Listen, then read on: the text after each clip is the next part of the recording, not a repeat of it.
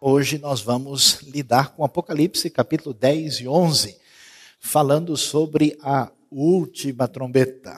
Nós vamos ver uh, o que, que o texto bíblico vai apresentar para a gente. Você que está acompanhando, você que está ouvindo aí, talvez pela primeira, segunda ou terceira vez, que não pegou desde o começo, vamos nos lembrar de como o Apocalipse, o último livro da revelação bíblica no Novo Testamento, com seus 22 capítulos, se organiza a partir desses elementos que aparecem, que você pode acompanhar: as sete igrejas, os sete selos, sete trombetas, depois sete personagens, sete taças, sete juízos e sete coisas novas que são feitas no final. E nós estamos aí chegando à metade do livro, vendo as trombetas que nós falamos na semana passada. Lembra aí, né? Primeira, segunda, terceira, quarta, quinta e sexta falando da destruição que atinge. Ah, primeiro, nós vemos uma, os selos que ameaçam a realidade ah, que a própria a comunidade da fé enfrenta, e depois as trombetas que anunciam a ação do julgamento de Deus que cai sobre a terra.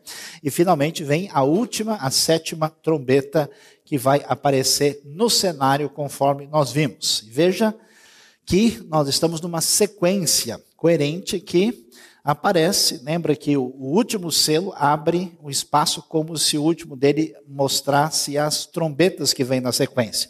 Aí nós temos as seis trombetas, o intervalo entre a sexta e a sétima, e vai aparecer um anjo que vai ah, dar para João um livrinho e vão surgir as duas testemunhas do Apocalipse e a sétima trombeta que fecha aí uh, depois, já no capítulo 11. Há um intervalo enorme entre a sexta e a sétima trombeta em termos de material dentro do próprio Apocalipse, e depois nós vamos ver a sequência disso já no outro estudo. Vamos nos lembrar.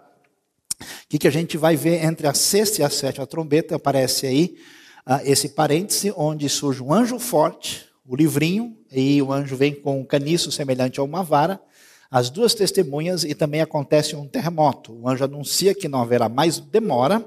João recebe ordens para profetizar novamente, ele come o livrinho e aparece um período de tempo que é descrito chamado 1260 dias. Vamos nos lembrar qual é a ideia fundamental, essencial de trombeta? É um anúncio para que haja arrependimento. A trombeta, o chofar hebraico, era anunciado para comemorações especiais e como um aviso ou advertência. Quando nós chegamos na última trombeta, se abre um espaço para o que vai acontecer na continuidade do livro, que é o último aviso para o fim, a última chance, o fim chegou, a partir daí o livro vai encaminhar-se com uma conexão lógica que vai desembocar diretamente no juízo final. Então, essa referência vai aparecer aí e nós mostramos um quadro que não representa necessariamente a interpretação correta, mas esse quadro está aí porque esse é o quadro que reflete a posição dos filmes sobre o Apocalipse que as pessoas veem e geralmente a ideia que eles têm é tirada dessa perspectiva, por isso o quadro está aí. Por que, que é importante? Para a gente começar a entender aqui aquilo que tem ficado difícil até agora.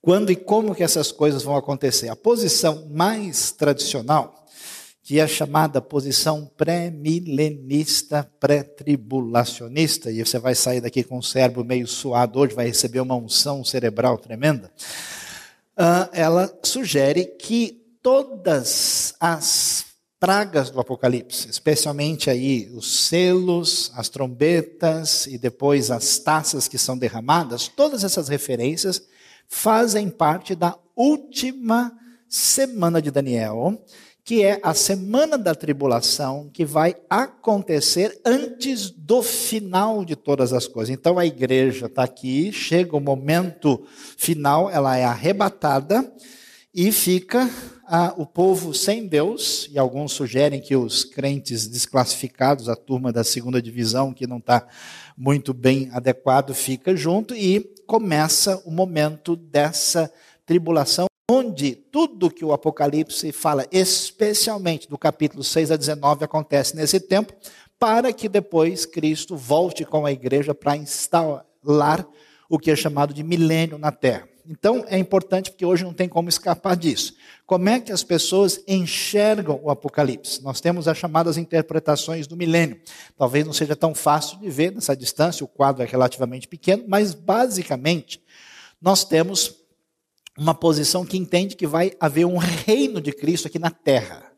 Esse reino literal, com Cristo reinando no mundo antes da eternidade, irá acontecer em Jerusalém e que vai haver a restauração da ordem desse mundo antes de começar a eternidade propriamente dita. E os que defendem essa ideia são chamados de pré-milenistas. Eles vão dizer que, uma parte deles diz que a igreja vai embora antes da tribulação. E o que está acontecendo em Apocalipse, que nós estamos estudando aí, desde o capítulo 6, vai tomar conta do cenário aqui enquanto a igreja estiver fora, depois a igreja volta e aí começa o milênio para depois ter eternidade. O outro grupo é um grupo chamado pós-tribulacionista, que vai dizer o seguinte: não, a igreja vai enfrentar a tribulação. Essa tribulação grande vai acontecer e não tem nenhuma possibilidade da igreja ir embora antes. Então ela vai ficar aqui. Todo o sofrimento que é descrito no Apocalipse não será exclusivamente contra os judeus e os que se converterem naquela ocasião. Não, a igreja vai uh, enfrentar e depois chega a vinda de Cristo para o milênio depois da eternidade. E os outros, as duas maneiras de entender, a visão pós-milenista eu nem vou falar muito porque ela praticamente não existe hoje, mas a posição chamada amilenista entende que milênio não é uma época literal, que ele nunca vai acontecer, porque o milênio é uma realidade que existe desde a vitória de Cristo, que passou a reinar nos céus, e a partir de lá ele reina com aqueles que vão descansar com ele, e o seu reino se estabelece e vai ganhando espaço na terra até que Cristo volte para fechar a história com chave de ouro. Então não haverá um momento especial nem de tribulação, nem de milênio. O amilenismo entende que tudo está acontecendo basicamente ao mesmo tempo. Aí você pode ter uma ideia. Olha a ideia do arrebatamento pré-tribulacionista. A igreja na terra, aí acontece o arrebatamento, e a igreja vai lá para cima. Há os sete anos de tribulação na terra, a igreja volta e se estabelece o milênio na terra. Essa maneira de pensar provavelmente é a maneira de 80% dos evangélicos brasileiros. Não quer dizer que necessariamente ela é melhor. Olha como é que se entende o período da tribulação, aí especificamente, ela teria sete anos. Primeira metade da tribulação aparece o julgamento das trombetas, depois das taças na outra metade. O arrebatamento acontece antes, porque a igreja não enfrenta isso, e depois Cristo volta para inaugurar o milênio no final da semana da tribulação, conforme aparece aí. A visão pós-tribulacionista entende que a igreja vai enfrentar a tribulação especial. Então, a segunda vinda de Cristo, o arrebatamento acontece ao mesmo tempo. A igreja é arrebatada, a segunda vinda vai ser para destruição uh, de tudo aquilo que se opõe a Deus, mas não há esse período. A igreja passa pela tribulação antes da vinda, a vinda acontece junto com o arrebatamento, e depois vem o milênio na terra. Depois a gente vamos marcar um dia aí para aqueles que realmente estão interessados para a gente discutir todos esses detalhes e possibilidades. Qual que é o problema das ideias de tribulação? Você que já está passando por uma certa tribulação, depois de ouvir tanta coisa sobre o assunto, como é que a gente resolve essa? Qual é o problema? O problema é que quando a gente lê os diversos textos do Novo Testamento, especialmente o texto que fala que haverá uma grande tribulação, que é exatamente o texto de onde? Mateus 24, Marcos 13 e Lucas 21, que é exatamente o capítulo em que Jesus fala sobre o que é chamado o sermão das, das, do início das dores. Quando você lê o texto, se você lê com atenção, que pouca gente faz, você necessariamente vai ficar confuso. Por quê? Porque ao ler o texto, dá a impressão que Jesus está falando de coisas que aconteceram naquele tempo. Por exemplo, ele vai falar da realidade das pessoas que estão em Jerusalém, para as pessoas orarem para que não aconteça a fuga no sábado. Ele vai falar sobre a destruição de Jerusalém, que a gente sabe que aconteceu no ano 70. Então, parece que esse momento de tribulação aconteceu no contexto do primeiro século. Mas quando você lê mais adiante, você lê coisas tipo os poderes do céu serão abalados, você lê coisas que não são pertinentes àquele momento e parece ser o desfecho da época final da vinda de Cristo. É mais ou menos semelhante quando a gente lê, por exemplo, a profecia de Joel, capítulo 2, que eu mencionei, que ela se cumpre em Atos dos Apóstolos com a vinda do Espírito Santo. Mas na própria profecia, no livro de Atos, quando Pedro fala que Joel falou que está acontecendo, é o que foi dito pelo profeta, uma parte daquilo acontece, a outra parte não acontece. Acontece quando? Vai acontecer na vinda definitiva ah, do dia do Senhor, quando vai haver sinal no sol e na lua. Portanto, qual é a questão que a gente precisa entender? E que muitas profecias do Apocalipse, como nós a chamamos, se cumpriram no tempo de João, mas ainda terão cumprimento pleno na ocasião da volta de Cristo. Parece que é legítimo pensar que, num certo sentido, até porque a Bíblia fala dos últimos dias que começaram quando? É os últimos dias a partir da criação do mundo. Então a volta de Cristo já significa os últimos dias, quando você vê o panorama de toda a história humana. Então os últimos dias estão presentes na época do Novo Testamento e estão presentes de maneira definitiva e apoteótica na ocasião da volta de Cristo mesmo. Então, num certo sentido, há uma realidade que está acontecendo intensamente na época do primeiro século e que vai acontecer de maneira plena e completa na ocasião da vinda de Cristo. Então, num certo sentido, muito do que nós lemos no Apocalipse, ele tem uma referência na época, mas tem um cumprimento completo. Por exemplo, já surgiu o anticristo? Lógico que surgiu. A Bíblia mesmo fala que muitos anticristos têm saído pelo mundo. Se você for ler o Apocalipse com atenção, você vai descobrir que o anticristo é uma maneira de se referir ao imperador romano. Mas será que não vai haver um anticristo futuro? Claro que vai. Então, um, na verdade, é mais ou menos sombra de uma realidade que se cumpre plenamente lá adiante. Aí nós vamos ver Apocalipse capítulo 10 para entrar no texto propriamente dito para ver o que é que nós vamos entender da última trombeta. Diz o texto: Então vi outro anjo poderoso que descia dos céus. Ele estava envolto numa nuvem e havia um arco-íris acima de sua cabeça, sua face era como o sol e suas pernas eram como colunas de fogo. Ele segurava um livrinho que estava aberto em sua mão. Colocou o pé direito sobre o mar e o pé esquerdo sobre a terra. Deu um alto brado como o rugido de um leão quando ele bradou, sete trovões falaram. Logo que os sete trovões falaram, eu estava prestes a escrever, mas ouvi uma voz dos céus que disse: Cele o que disseram os sete trovões e não o escreva. Então o anjo que eu tinha visto em pé sobre o mar e sobre a terra levantou a mão direita para o céu e jurou por aquele que vive para todos sempre, que criou os céus e tudo que neles há, a terra e tudo que nela há, o mar e tudo que nele há, dizendo: Não haverá mais demora. Mas nos dias em que o sétimo anjo estiver para tocar sua trombeta, vai cumprir-se o mistério de Deus, da forma como ele anunciou aos seus servos, os profetas. Anunciou, aqui no grego é o verbo evangelizar anunciar boas notícias. Depois falou comigo mais uma vez, a voz que eu tinha ouvido falar dos céus, vá, pegue o livro aberto que está na mão do anjo que se encontra em pé sobre o mar e sobre a terra que, que nós temos aqui? Lembrando do contexto todo, comunidades cristãs de toda parte estão sofrendo perseguição, estão em dúvida sobre o que aconteceu com Cristo que foi e não voltou. Estão confusos porque o império romano domina tudo e está massacrando e perseguindo os cristãos e eles querem entender essa realidade. Então surge a figura do anjo poderoso. E é interessante, porque lembre-se, a maior parte dos símbolos que vêm do Apocalipse, eles têm inspiração a partir de Gênesis e Êxodo. Esse anjo poderoso, ele aparece numa a ideia é que o texto descreve, né, que por trás dele é uma nuvem. Lembra de nuvem que mostra a ideia do cuidado de Deus lá ah, no próprio livro de Números, né, no próprio Pentateuco. Essa ideia parece que está subjacente aqui.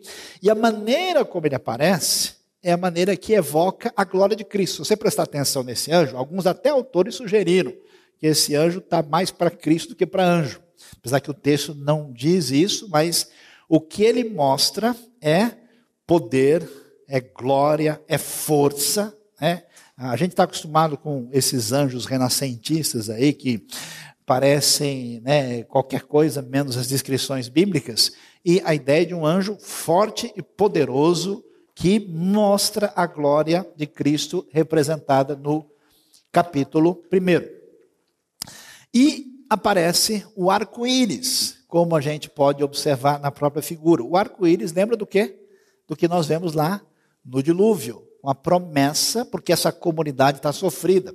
Essa comunidade está recebendo a informação dada pela visão divina de que o Deus que está por trás da história é o Deus que guiou Israel no deserto com a nuvem, é o Deus que prometeu a, a sua a palavra de segurança, sua aliança para Noé, e esse anjo poderoso coloca o pé onde?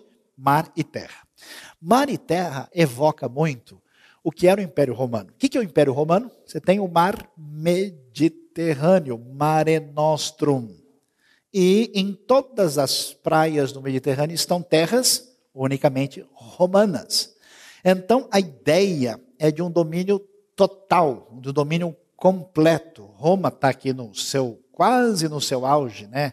Uh, se nós estamos, como parece ser de fato caso, no ano 90, 95, no ano 135, no governo de Adriano, Roma chega ao apogeu da sua história na sua extensão máxima de território. Pois é, o anjo mostra esse poder, né, que está, no fundo, colocando aí a, a, palavra de questionamento do poder, porque o poder, na verdade, pertence ao Senhor Deus e ao seu Cristo, e ele traz o que? O rugido de leão, que também é seguido depois na sequência de fortes é, trovões.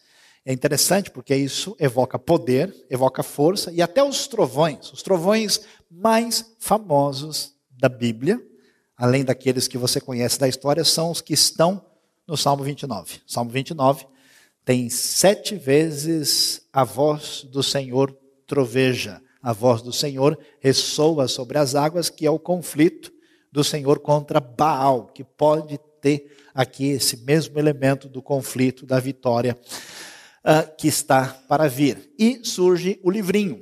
Esse livrinho que vai trazer, é um livrinho com um outro sentido, aparentemente, porque é uma palavra diferente daquele outro que apareceu anteriormente, e ele vai aparecer aqui, e o texto vai prosseguir dizendo. Assim me aproximei do anjo e pedi que me desse o livrinho. Ele me disse: pegue-o e coma-o. Ele será amargo em seu estômago, mas em sua boca será doce como mel. Peguei o livrinho da mão do anjo, eu comi, ele me pareceu doce como mel em minha boca, mas ao comê-lo, senti que o meu estômago ficou amargo. Então me foi dito: é preciso que você profetize de novo acerca de muitos povos, nações, línguas e reis. O que está acontecendo? Essa comunidade não aguenta mais e, portanto, a palavra que vem da parte do anjo é: não haverá mais demora. Eu não sei se você já passou por situação realmente complicada e difícil na vida. Quando a gente passa por qualquer situação difícil, o relógio começa a andar bem devagar é difícil. Quando alguém está passando por um problema de enfermidade ou de sofrimento de um tipo ou de outro, o relógio para. Né? Você ficar esperando ônibus ou avião de madrugada, por exemplo, é o relógio mais devagar que existe no mundo. Não funciona. Então, essa comunidade sofre terrivelmente. A pergunta é: quando é que Deus de fato vai agir? Então, a ideia que nós temos aqui é que Deus não agiu até agora, porque Ele está dando oportunidade para arrependimento porque essa palavra está sendo semeada no mundo todo, mas está decretado que vai chegar a hora dessa ação divina e não demorará mais. E aí aparece o livro. É interessante essa ideia do livro, por quê?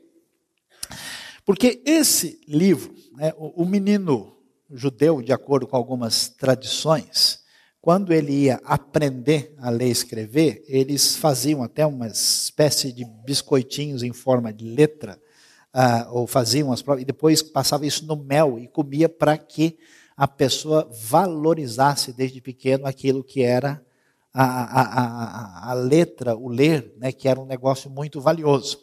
E sem dúvida alguma, esse livrinho está fazendo referência àquilo que envolve o Evangelho e a sua mensagem, e que vai dizer claramente que, sem dúvida, a mensagem, a palavra que está ligada ao, vilinho, ao livrinho, ela é doce como mel, porque a experiência da vida com Cristo que eles tiveram, seguramente tem essa referência. Mas há elementos que envolvem aquilo que é amargo no ventre. O livrinho pode estar tá fazendo referência, a mensagem pode fazer referência também ao que vem na sequência. Porque o que vem na sequência é uma palavra promissora, libertadora e salvadora que vai acontecer, e ao mesmo tempo uma palavra de julgamento que virá pela frente. A outra possibilidade adequada é que esse amargo no ventre envolve, o que é muito possível, o sofrimento que é decorrente de se apegar ao evangelho. Ele é doce, mas ele é amargo. Essa palavra, esse que é uma dúvida que eles têm, que qualquer pessoa tem. Eu conheço gente que fala, mas pastor, me explica, minha vida até estava mais ou menos. Depois que me converti, virou uma doideira, virou uma bagunça. Nossa, aí que o bicho pegou lá em casa, aconteceu isso, eu pensei que eu ia ter é, sossego, tenho até paz no coração, mas o sossego acabou. Então, é um sofrimento que é possivelmente a realidade que eles estão enfrentando, e o Apocalipse vai numa direção interessante, que é tentar explicar para essa comunidade, porque vamos, vamos pensar direito: um Gálata, um romano, um grego, um macedônio. Que, que ele ouviu? Ele ouviu que tem um Deus diferente que ninguém consegue ver. E esse Deus parece com aqueles caras estranhos lá que vêm de Israel, que são aqueles judeus. Pois é, cada país, cada terra tem o seu Deus, mas esse Deus diferente começou a anunciar uma verdade que ultrapassa esses limites étnicos e nacionais e se envolve todas as nações. Então, por isso, no Apocalipse, você tem o que a gente chama de uma interpretação geral da história por meio da revelação divina, porque essa profecia que surge, ela é universal, voltado para todos os povos. E aí, a gente chega no capítulo 11 e vamos para uma das ideias assim mais, uh, vamos dizer, que mexe com as expectativas do capítulo 11. Deram-me um caniço semelhante a uma vara de medir, uma coisa que lembra de Ezequiel, Ezequiel capítulo 40, 48. O que não falta é ali uh, um ser especial enviado por Deus para medir o templo. E me disseram: Vá e meça o templo de Deus e o altar e conte os adoradores que lá estiverem. Exclua, porém, o pátio exterior. Não meça, pois ele foi dado aos gentios. Eles pisarão a cidade santa durante 42 meses. Darei poder às minhas duas testemunhas e elas profetizarão durante 1260 dias vestidas de pano de saco. Só para vocês saberem, 1260 dias é igual a 42 meses, que é igual a 3 anos e meio, que é a metade de 7, que é uma conta muito comum no Apocalipse e no livro de Daniel também. No fim da mensagem vai ter prova de matemática. Ah, elas vão fazer isso vestidas de pano de saco. E essas são as duas oliveiras e os dois candelabros que permanecem diante do Senhor da terra. Então vamos ver o templo. Uma coisa que chama a nossa atenção e que gera toda uma discussão, por que que vai surgir a visão de alguém medindo o templo? Isso tem levado alguns estudiosos a acharem que talvez o Apocalipse foi escrito antes do templo ser destruído. A minoria pensa nisso. A maioria entende que o templo já estava destruído, porque o templo foi destruído pelos romanos no ano 70. E como é que funciona o templo? Vocês estão vendo a, a, aí a parte central do que é uma reconstrução da maquete do templo. E aquela área interna é a área, vamos dizer, onde ficava o lugar que só podiam entrar os homens judeus. A parte de fora é a parte que correspondia ao pátio dos gentios, onde qualquer pessoa que visitava podia entrar. E nesse caso, quando ele fala para medir, ele está falando para medir aquela parte interna que você vê dentro daquelas torrezinhas que aparece ali. E aí você pode ter uma visão, o templo gigantesco, monstruoso, é, acho que somente por razões inexplicáveis que não está enumerado entre as sete maravilhas do mundo antigo, porque só a pedra principal que sustenta o templo tem cerca de 700 toneladas. É um negócio incrível, absurdamente gigantesco e impressionante. E hoje é como é que ele está, como é que está o espaço, a mesma área lá, com outras construções e algumas áreas preservadas lá. E aí, essas testemunhas, nós vamos já falar sobre a questão de medir o templo, essas testemunhas vão aparecer lá e disse: se alguém quiser causar-lhes dano, da boca deles sairá fogo que devorará os seus inimigos.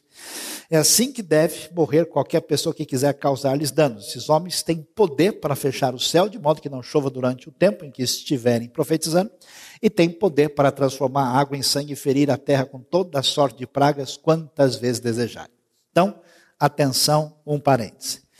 As pessoas que imaginam que tudo que o Apocalipse está falando vai acontecer exclusivamente naquela semana última, naquele momento final da tribulação, e que tentam entender o livro no máximo, literalmente possível, o que, que eles entendem? Que esse templo é o templo mesmo, é o templo de Jerusalém, que hoje não é uma área ocupada pelos judeus, que esse templo vai ser retomado, vai ser reconstruído e vai acontecer tudo de novo como era antigamente. E ao acontecer isso, duas testemunhas vão surgir no momento em que vai haver um conflito, uma perseguição mundial contra os judeus que nessa altura vão acabar reconhecendo o Messias. É uma possibilidade, mas é difícil que o texto esteja ah, pelo menos tendo a intenção de colocar as coisas nesses termos quando você entende a lógica não literal do Apocalipse. Porque depois você vai ter besta que surge da terra e do mar e eles não são animais de verdade. Eles fazem referência a uma outra realidade. E sem dúvida alguma, ah, você pode ver que a descrição, quem é esse que fecha o céu de modo, modo que não chova durante o tempo, só pode ser Elias, não há dúvida. E quem é esse que tem poder para transformar água em sangue e ferir a terra com toda a sorte de pragas? Só pode ser Moisés. Então, quem pensa dessa maneira, imagina que Moisés e Elias vão surgir de novo. E pessoalmente, na última semana da tribulação, vão estar uh, com poder propriamente de Deus, inclusive capaz de sair fogo da boca. Tem até cena de filme, não, quando estão em Jerusalém e surgem algumas pessoas atirando e os dois, ah, as duas testemunhas vão lá e acabam ah, vencendo os seus opositores com o fogo que sai literalmente da boca, uma espécie de profeta com essa capacidade meio que draconiana aí no sentido literal da palavra. É pouco provável, na minha opinião, que o objetivo seja exatamente esse. Por quê? Porque parece que o caminho, até na própria literatura de João, é fazer uma associação nova com a ideia de templo. E que associação nova é essa? Que antigamente a visão na primeira aliança se limitou à ideia que há um lugar onde Deus está especialmente presente. Deuteronômio usa a linguagem, o lugar que Deus escolheu para pôr ali o seu nome. Quando você chega no Novo Testamento, você lê João capítulo 4, Jesus vai dar um redirecionamento para essa ideia, onde ele diz que Deus está preocupado com adoradores que o adoram em espírito e em verdade. Que a ideia não é se o monte de Samaria ou o monte de Jerusalém garantem verdadeira espiritualidade. A ideia é que essa adoração, que existe um novo templo de Deus, num certo sentido, que é a comunidade da fé, onde Deus habita. Por exemplo, nós temos uma ideia, para você pensar sobre isso. Como você é brasileiro, pelo menos a maioria de vocês, ocidentais no século 21, vocês são muito individualistas. E quando você pensa que Deus habita em nós, que Cristo vive em mim pelo Espírito, você pensa em quê? Em mim. Sabe qual é a ênfase do Novo Testamento? Que Deus habita em nós. É na comunidade. Não quer dizer que ele não habita individualmente, mas cada vez que fala dessa habitação, a ênfase maior é na comunidade da fé. Esse negócio de ser cristão sem igreja não existe no Novo Testamento. Não tem como ter pai sem ter irmão também. Então a ideia é muito forte. É muito possível que essa ideia de medir está sugerindo o seguinte: aquele lugar do templo lá é um lugar onde podiam ir somente aqueles que eram a parte da nação e que estavam devidamente purificados. É como se a igreja, a comunidade da fé, agora composta de judeus e gentios, estivesse ali protegida contra o lugar em oposição dos gentios e das nações que representam aqueles que se opõem à obra de Deus nessa espécie de conflito. E aí, que história é essa dessas testemunhas? Testemunhas dizem respeito ao quê? Moisés é referência à lei, Elias aos profetas. Pode muito bem ser uma referência à revelação da palavra divina que permanece como testemunha indestrutível da fé.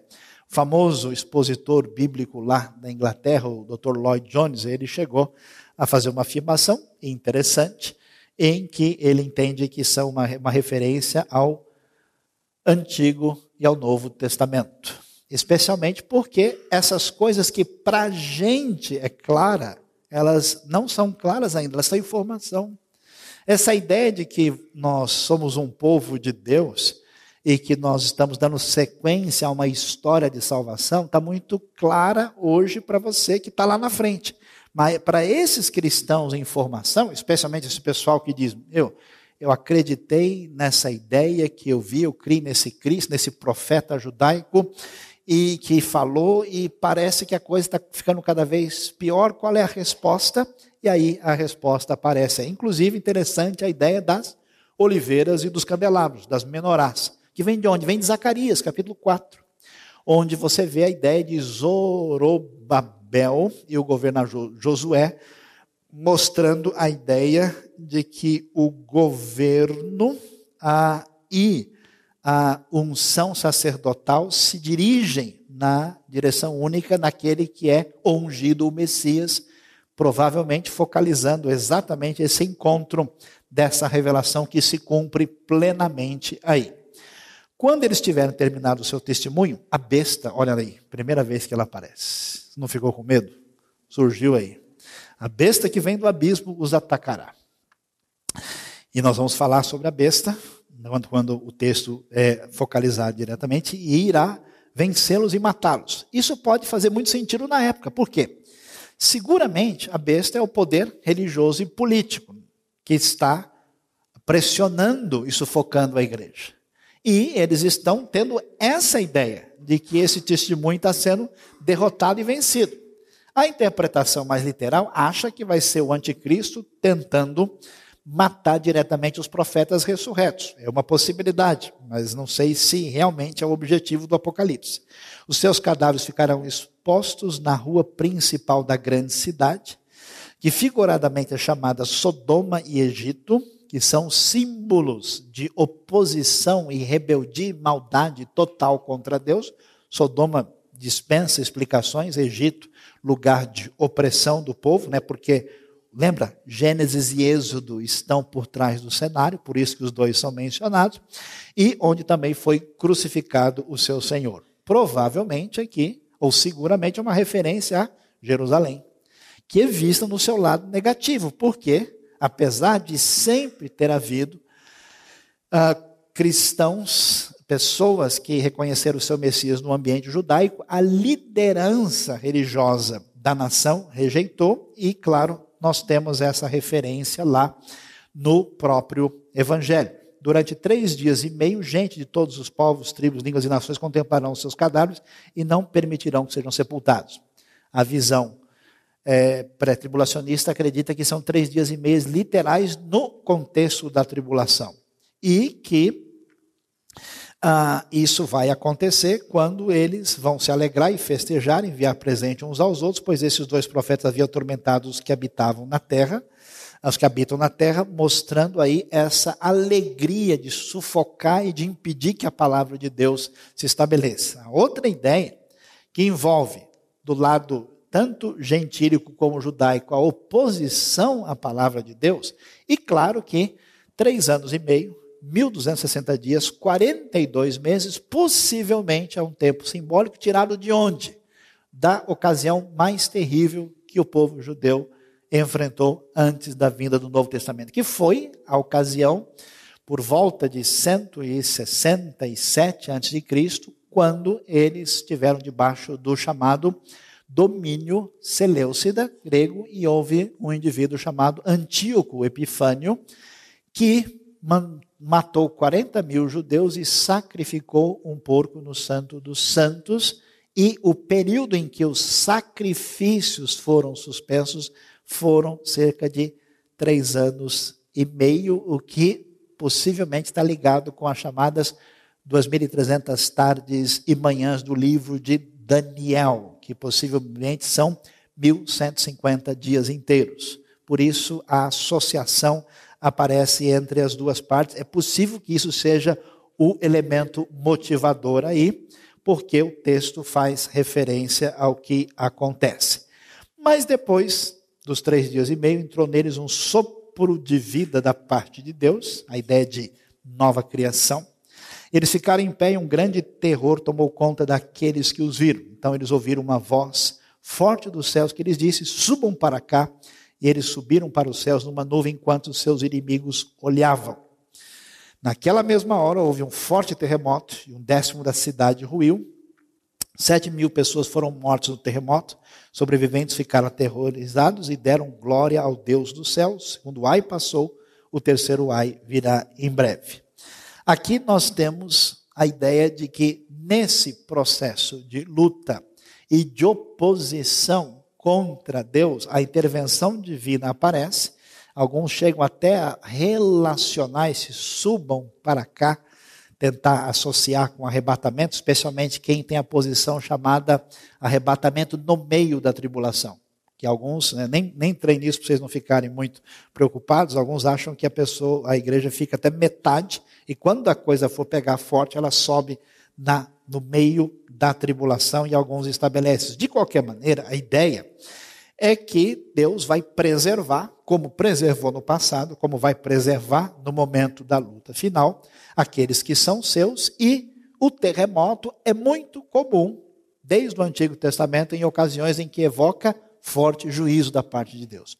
Por isso, o terremoto aparece, surge a ideia de que é, esse terremoto traz um julgamento e um décimo da cidade ruiu, e sete mil pessoas foram mortas, a ideia de um julgamento completo para aquela ocasião, e então estão reservados ainda momentos em que a continuidade do juízo chegará. E então, diante disso, depois do anjo, depois do livrinho, depois das duas testemunhas, finalmente a última trombeta toca. O sétimo anjo tocou a sua trombeta.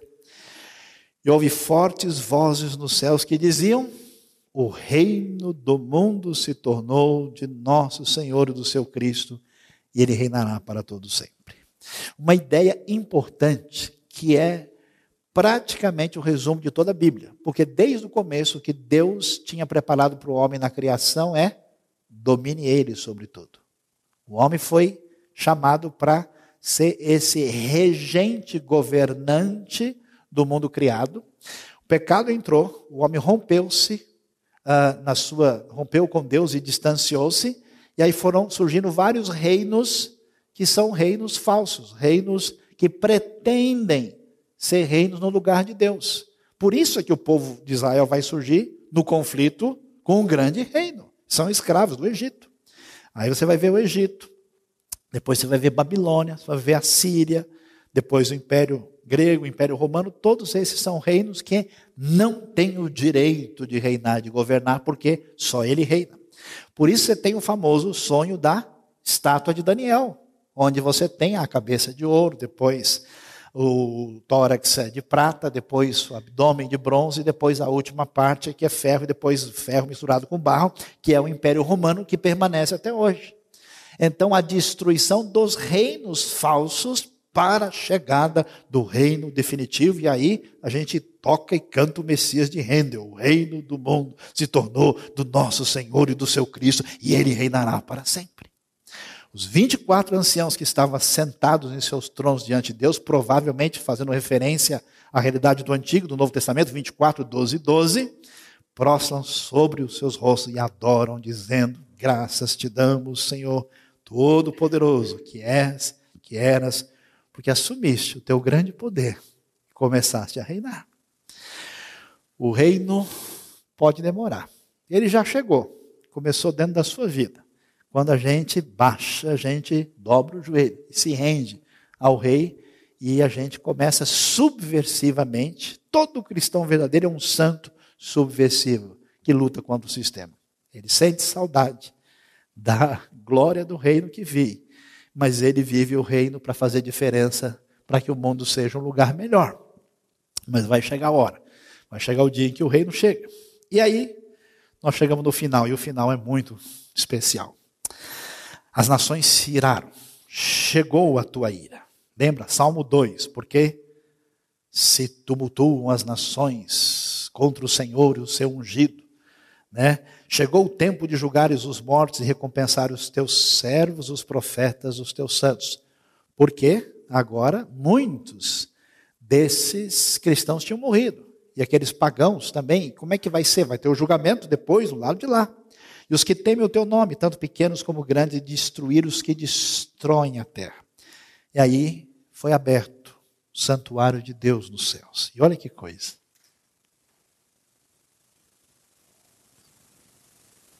E ali foi vista a arca da sua aliança. Houve relâmpago, vozes, trovões, um terremoto e um temporal de granizo. Interessante.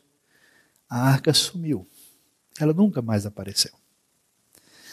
A arca era o símbolo maior da presença de Deus. Qual é a maior necessidade da sua vida?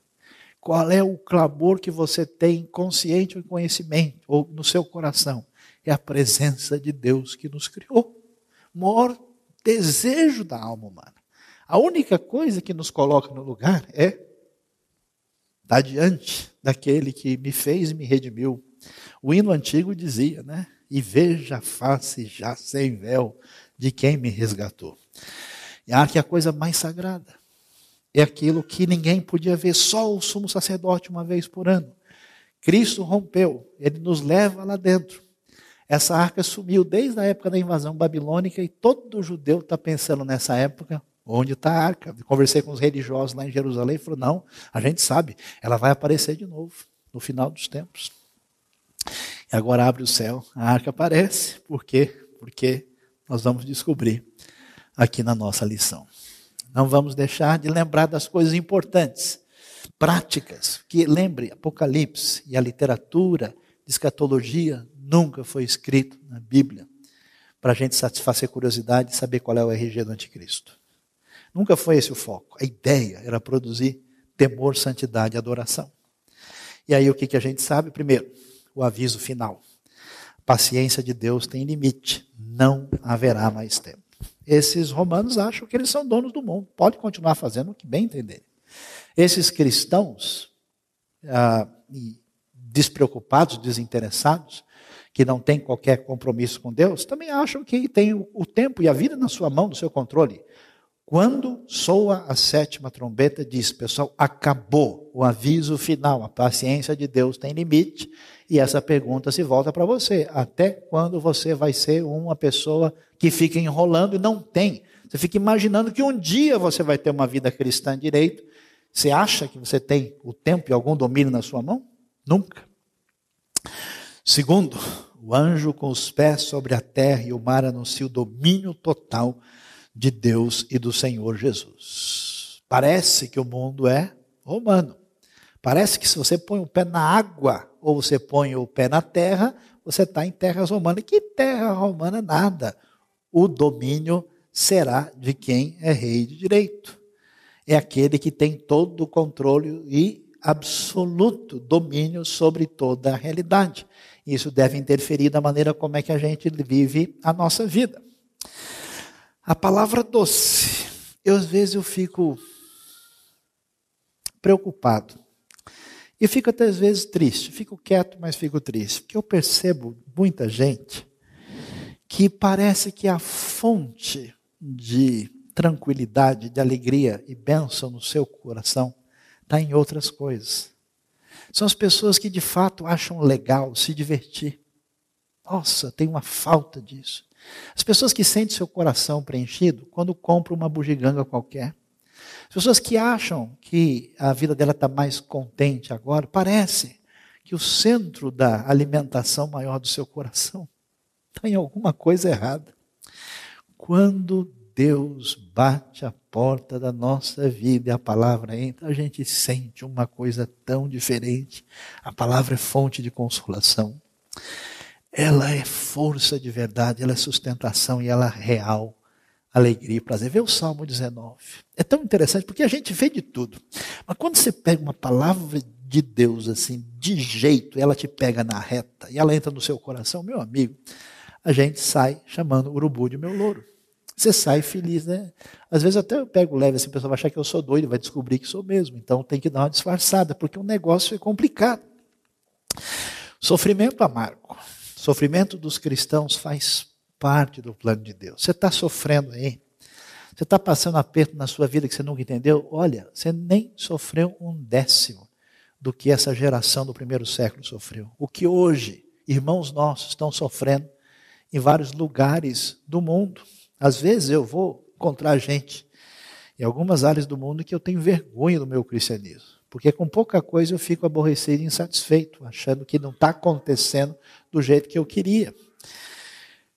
O texto diz que não é sinal de abandono ou de desamor, tem a ver com a soberania e sabedoria de Deus. Essa palavra de evangelho é doce, mas ela é amarga, ela machuca. E se Deus machucar você, não fique chateado, porque Ele sabe o que está fazendo. O poder de Deus é indestrutível. A ideia das duas testemunhas que representam essa ação que envolve a lei, os profetas e a palavra divina, quer ela tenha um cumprimento de dois indivíduos que representem isso no final ou não, significa que, apesar de tudo que eles estão vendo, o poder de Deus é indestrutível. O povo de Deus, desculpa, é o povo de Deus jamais poderá ser vencido. Você é parte desse povo. Já pensou? Porque, na verdade, o que está acontecendo? Está se convertendo gente na Galácia, em Roma, na Macedônia, em tudo quanto é lugar. E aí, a Bíblia diz: lembram como eu escolhi Israel, que se tornou minha propriedade, para particular meu povo amado? Vocês, ó, oh, seus gentios pagãos imundos, que nem podiam entrar no templo. Agora, você da Galácia, você da Macedônia, você do Brasil, dos Estados Unidos, da Índia, da China, do Canadá, são parte desse povo, são filhos de Deus e fazem parte dessa nova realidade. Ninguém pode destruir isso. É doideira. Nunca me esqueço do meu irmão, amigo nigeriano, lá da tribo Yorubá, que eu encontrei. Eu falei, meu, esse cara parece que é meu irmão. Não tinha nada a ver com ele, a não ser a cruz do Calvário. É o povo indestrutível. O reino vai vencer. O reino do mundo se tornou do nosso Senhor e do seu Cristo. Ele reinará para sempre. E para fechar, a coisa mais especial, a arca da aliança, era o símbolo máximo da presença de Deus no meio do seu povo. Eu gosto muito de ler a frase em que Deus fala para Moisés e diz: Moisés, tudo bem, vai lá. Vocês vão para a terra, podem ir, ocupem, só que eu não vou com vocês. Aí Moisés diz: Não, Deus, se o senhor não for, estou fora. Porque o problema não é o que Deus dá, é como uma criança que sabe que ela quer o pai e a mãe. O problema do nosso coração é saudade de Deus. Eu não sei o que, que vai ser. A gente cantou semana passada. Eu não sei se eu vou rir, se eu vou pular, se eu vou ficar sem falar. Quando a gente chegar, por isso, quando abre o céu e a arca está lá, quer dizer, ou você que está sofrendo na mão aí, ou você que apanhou tanto, você que não sabe, ah, vai chegar uma hora que aquela comunhão plena, que de vez em quando Deus derruba umas gotinhas da vida da gente, a gente nunca consegue esquecer. Aí chega a hora que ela está de volta. E o reino será vencedor. E nós estaremos na presença de Deus. Baixe a sua cabeça, ore, coloque a sua vida diante de Deus, pense no povo de Deus, pense na igreja lutando e vivendo através do mundo, pense na raiz de Israel que nos alcançou e que vai ser abençoada também no final dos tempos. Pense no que Deus fez na sua vida. Eu queria só que você, no seu coração, agora glorificasse, adorasse a Deus, bendissesse, permitisse que o Espírito de Deus que está agindo aqui falasse ao seu coração enquanto a gente termina uma palavra de oração agora. Deus bondoso, Pai amado, louvado seja o teu nome. Glórias a ti, grande Senhor, Rei dos Reis, Autor da salvação e da bênção na nossa vida. Senhor, ministra o nosso coração, age na nossa vida, manifesta o teu poder, a tua graça, a tua diferenciação espiritual dentro do nosso coração, para que nesta tarde nosso Senhor seja glorificado, adorado, reconhecido como Rei. Oramos pelo teu povo, por esta igreja, pela tua obra no mundo e te adoramos nesta hora, em nome de Jesus. Amém.